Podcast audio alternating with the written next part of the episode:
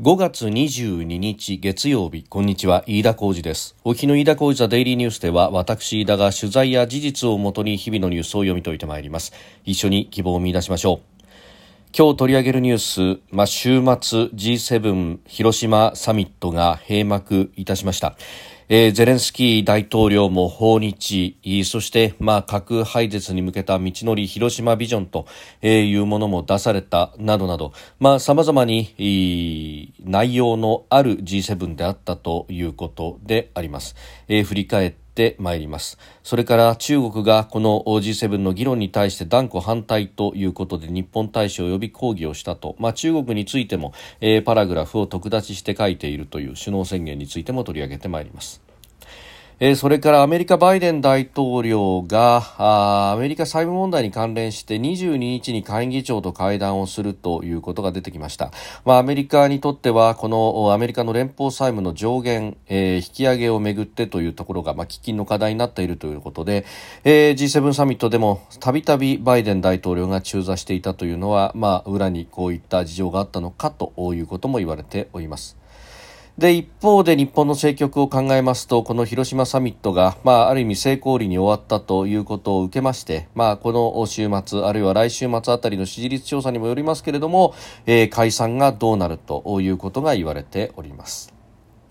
収録しておりますのが5月22日日本時間の夕方4時半というところです。すでに東京の市場閉まっております。日経平均株価の終値は、えー、先週末と比べて278円47銭高。3万1000飛び86円。82銭で取引を終えました。えー、33年ぶりの高値となっております。3万1000円台を終値でつけたというのは1990年の7月以来だということでありまして、えー、33年ぶりの出来事ということで、90年の7月26日に、えー、3万1369円75銭という値をつけたというのが、まあ、バブル後の最高値というふうに言われますけれども、まあ、それ以来の高値をつけたということであります。えー、日経平均の8日続伸は4月以降の連投記録となるということでもありますし、またここへ来てですね、えー、かなり日本買いというものが特にまあ海外の機関投資家なども含めて、えー、やってきているということもあるようであります。まあ、午前中はこれだけ、先週来上げてきているということもありまして利益確定の売りに押されたと、まあ、下げる場面はあったそうですけれども、まあ、アメリカの債務上限問題について後ほど取り上げますが、まあ、バイデン大統領とマッカーシー下院議長の話し合いが目処がついているなどなどというようなところから、えー、少し楽観論も入ったということであります。えー、さて、まあ、G7 サミットについて、まあ、ここは論点も非常に様々にあるというところでありますけれども、えー、19日から21日まで3日間にわたって行われた G7 広島サミット、昨日閉幕をいたしました。えー、広島で行う G7 サミットということで、えー、核廃絶、あるいは、核抑止と、それから、あ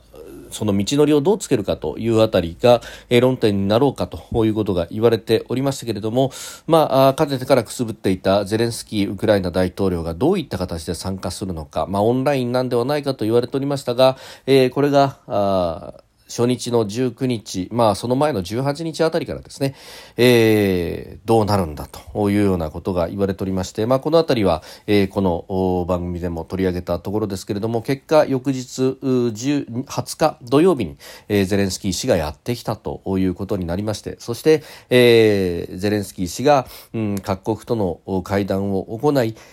さらには G7 の主要国、うん、構成国とセッションを行い、えさらにはアウトリーチと呼ばれる、えー招待国とも交えて、えー、話し合いを行ったと。で、えー、さらには平和記念公園での原爆資料館の訪問、基調、そして、えー、献花というふうに行事を行って、さらには日ウクライナ首脳会談も行い、えー、会見があって演説もあったということでありました。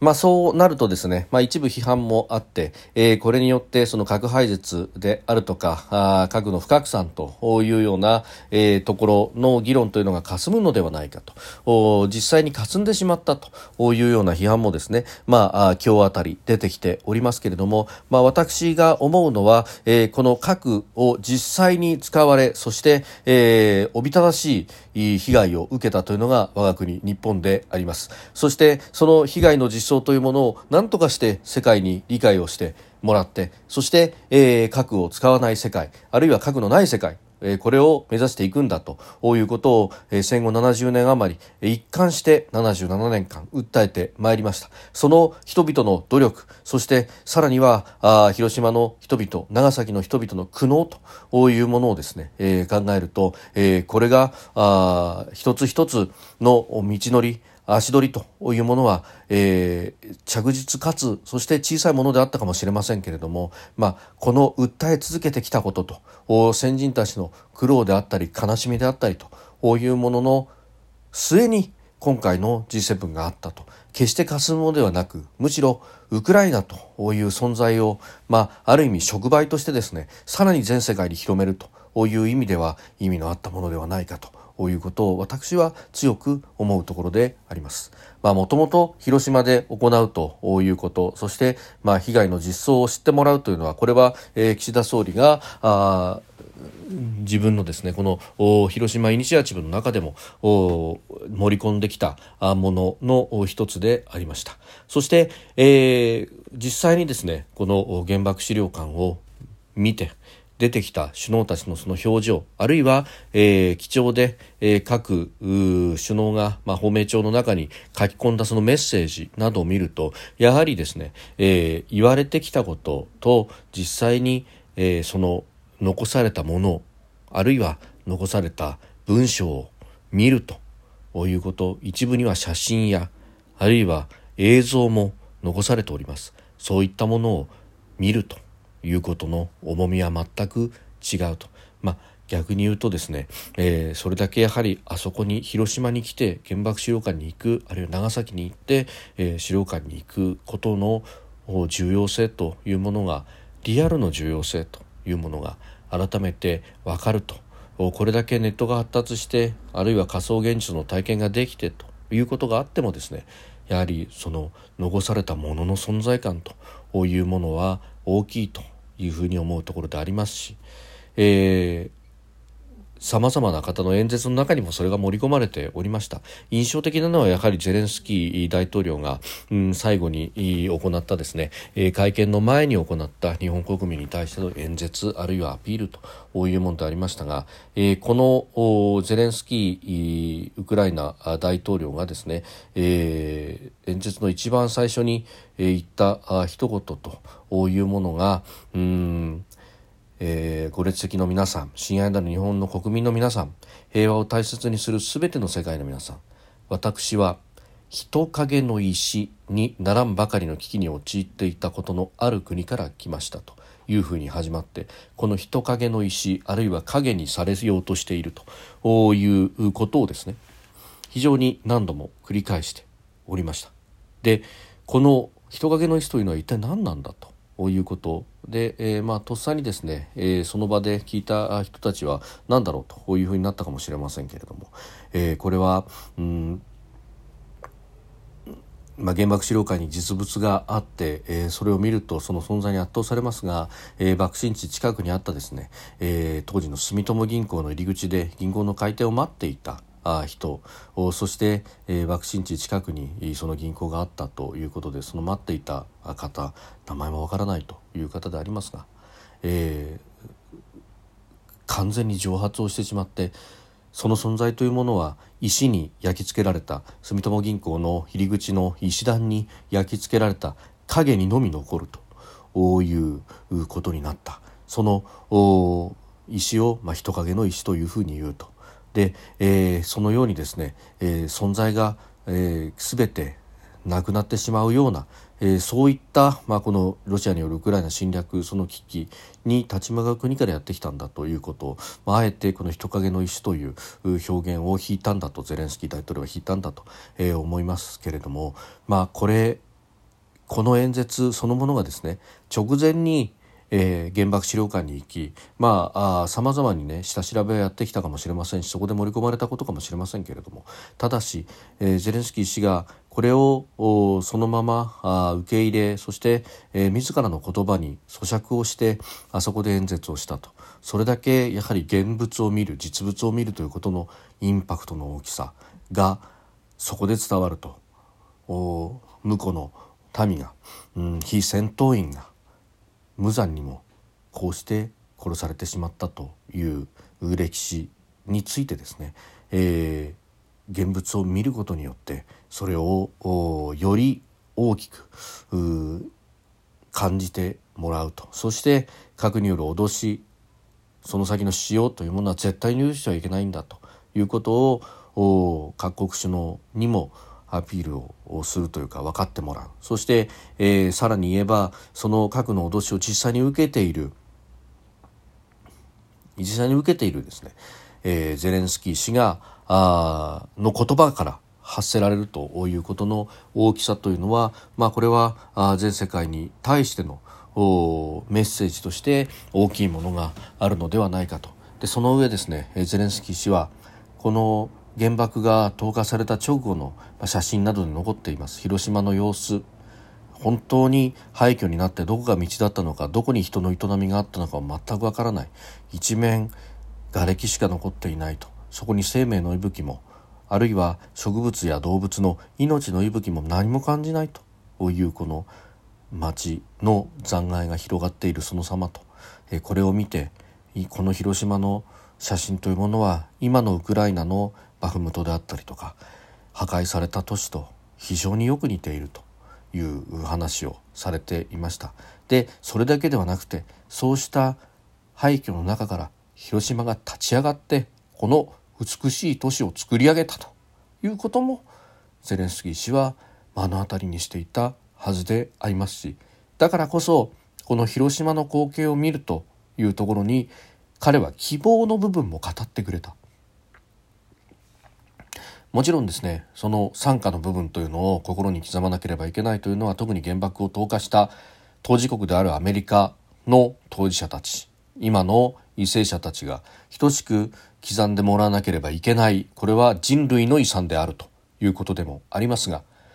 一方で人類というものは人間というものはそれだけ愚かな殺し合いをするそういうこ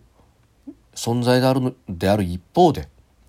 全く何もなくなってしまったところからあの美しい広島の街を作り上げるということも一方で成し得る存在でもあると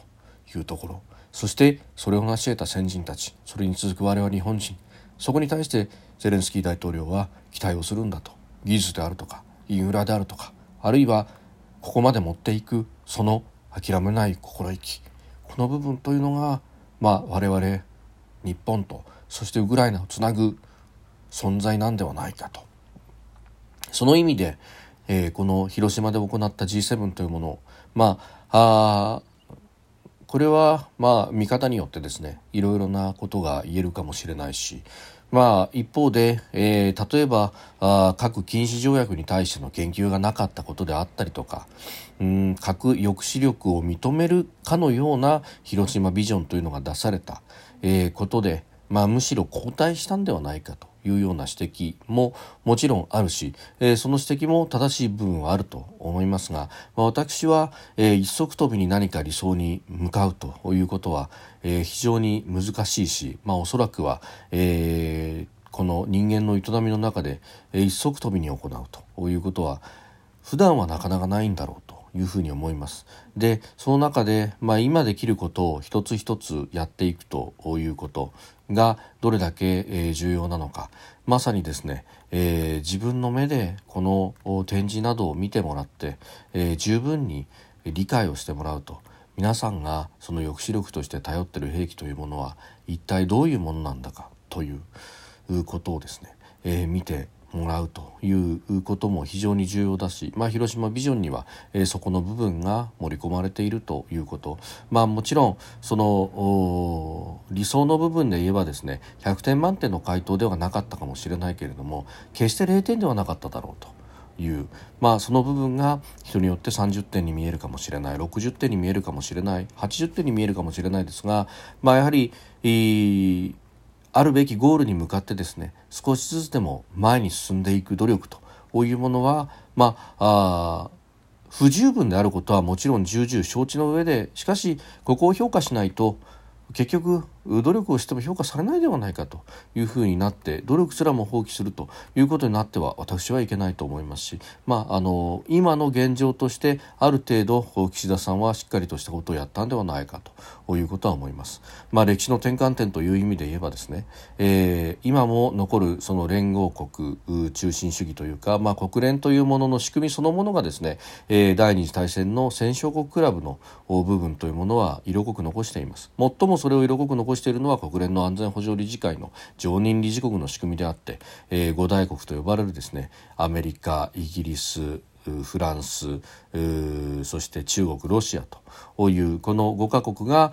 拒否権を持っていてその拒否権を発動することによって議論をストップすることができるという仕組み。これはその5大国がある程度の良識を持って平和に反するような行為をしないだろうという、まあ、ある種の性善説から生まれたものでありましたが、えー、ご案内の通りですね今ウクライナを侵略しているのはどこか国際法を踏みにじっているのはどこかロシアであり、えー、そしてして南シナ海で、えー各国の主権を圧迫しあるいは東シナ海でもそう。そして国内でもウイグルチベット香港、うん、南モンゴルと人々の人権を蹂躙しているのは中国であると。常任理事国の2カ国ではないかと。いうこと、まあ、この戦後体制というものがあそろそろきしみつつあるという中においてですね、えー、今回うん G7 の各国の一番最初の行事というのが原爆資料館の訪問でありそして献花でありました。えー、7つの国そして、えー、プラス EU の首脳を合わせて9人の首脳たちが横に並んで花を手向けるそこにはかつての連合国や数十国という枠組みではなく新たな枠組みというものがここから始まっていくというその予感すら感じさせるものでありました。まあ、その横に並んでの献花というものがあるのかどうなのかそしてそれが写真に残されるかどうかというところもですね、えー、実はあ始まる前までは様々議論があって、えー、これを残すべきだろうというところもあればしかしこれはアメリカなどがあ難色を示すのではないかということなども言われておりましたけれども結果として、えー、完全な形で、えー、残ったということでありますしまた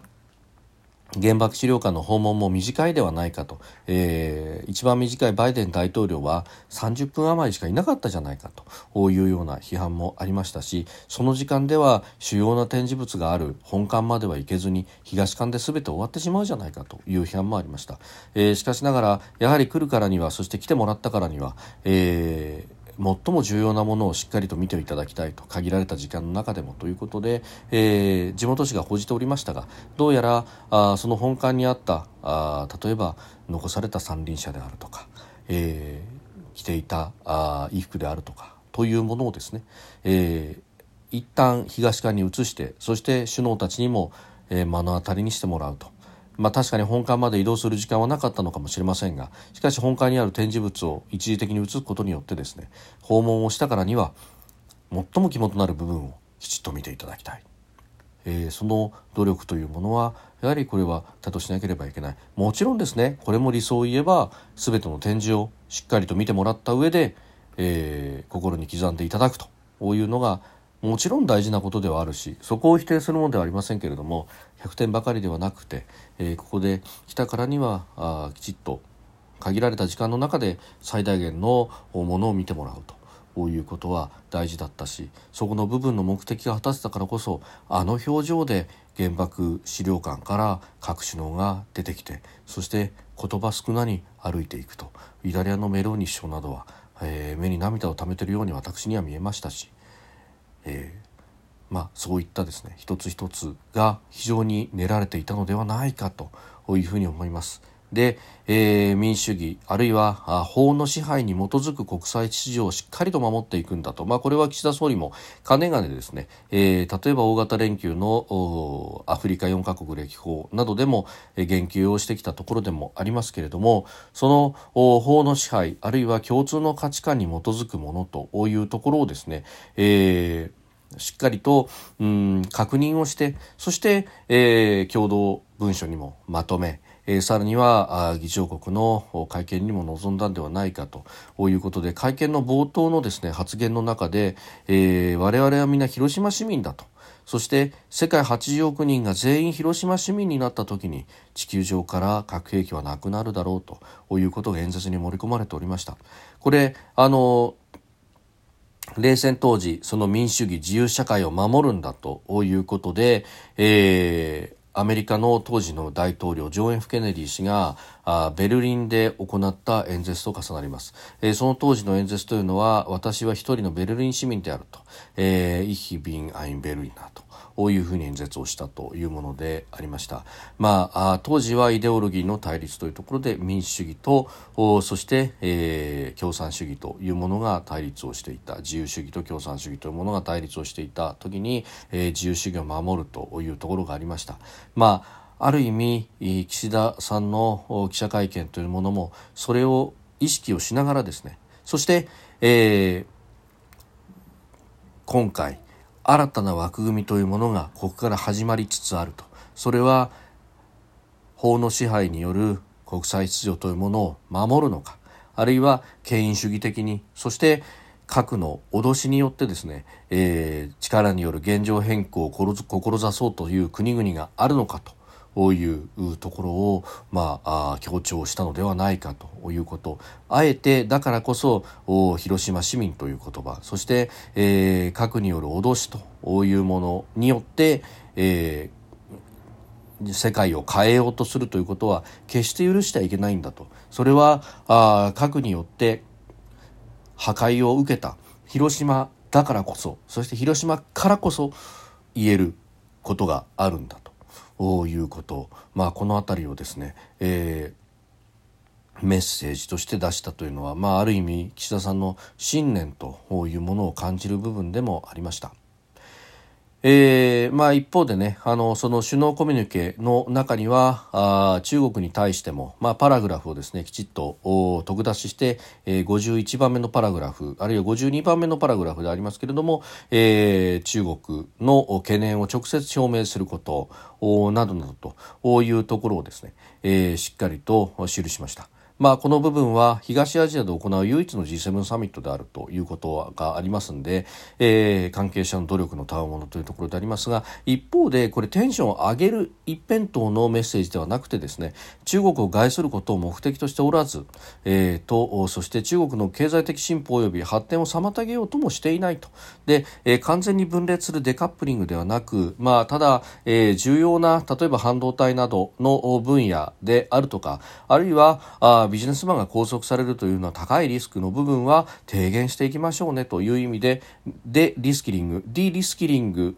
あるいは多様性が必要であることを認識するというふうに盛り込んでおります。えー、ですから、まあ、ある意味中国が今のままであるとなかなかあおいそれと付き合うわけにはいかないから、えー、中国もきちんと変わってほしいんだということを、まあ、メッセージとして出してきたと責任ある大国になってほしいということは、まあ、これは政府高官もですね、えー、取材に応じると、まあ、それをしきりにおっしゃっているところでありました。まあ、ただこれが中国にどこまで伝わっているかというのは、まあ、非常に難しい。ところではあります。え、中国外務省の孫英東次官が、えー、在中国大使である垂水秀吉を呼びつけまして、そして、えー、議長国の日本は関係国とともに中国を中傷し内政に干渉した断固反対するというふうに伝えたということで、で一方で辰巳氏あ垂水氏の方もですね、えー、きちっとこれに対して反論をしているということであります。えー、曰く中国が行動を改めない限り G7 として共通の懸念事項に言及するのは当当然のことだと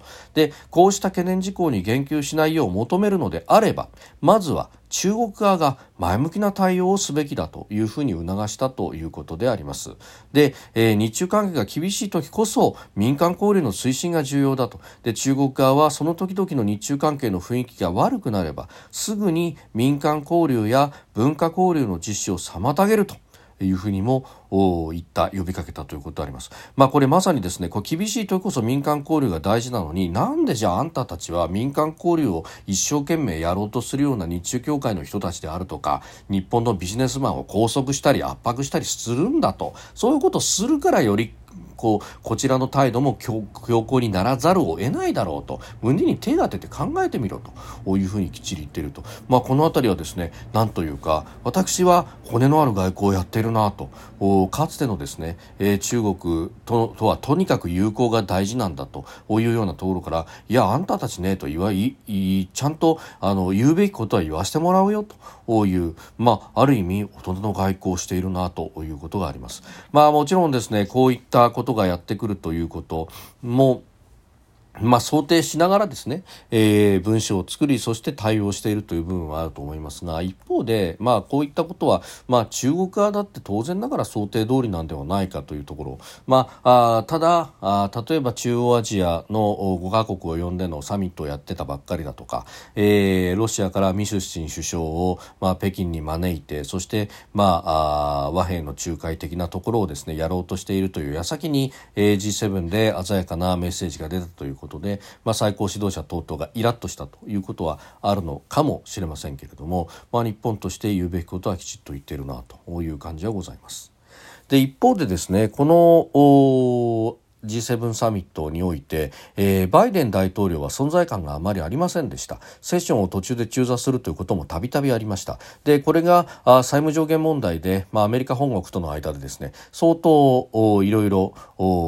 話さなければならないことがあったというふうなことが言われております。でマッカーシー共和党の下院議長とはあ22日午後に会談をするということが言われております。現地22日午後ですから、まあ、ニュースが出てくるのは日本では23日ということになります。ますけれども、まあ、あかなりですねこの辺が膠着しているところというのが、まあ、アメリカ肝そぞろという感じであったようであります。で一方で、まあ、この成功を受けてですね、まあ、日本国内では諏訪解散かということが言われております。まあ、この辺りは、まあ、総理の専権事項だということでありますけれども、まあ、どうなるかそして来年の9月にはですね、えー日本自民党の総裁選、まあ、総裁の任期が来年の9月に来るということでここと離れすぎるとうん選挙に勝ったから総裁も次の任期に行けるよというふうな、まあ、証文を取れないのではないかというようなことも言われていて、まあ、これは駆け引きの一つになっているというところのようであります。まあまあいずれにせよですね、えー、政局も流動的になってくるということでこれから夏に向けてというところは、えー、一つ一つのニュースにセンシティブになりそうであります。まあ、まずはアメリカ債務上限問題がどうなっていくのかというあたりも含めて、えー、注目していきたいと思います。えー、今日はだいぶ長くなってしまいました。飯田浩司デイリーニュース月曜から金曜までの夕方から夜にかけてポッドキャストで配信しております。番組ニュースに関してご意見感想飯田 TDN アットマーク Gmail.com までお送りください。飯田浩司デイリーニュースまた明日もぜひお聞きください。飯田浩司でした。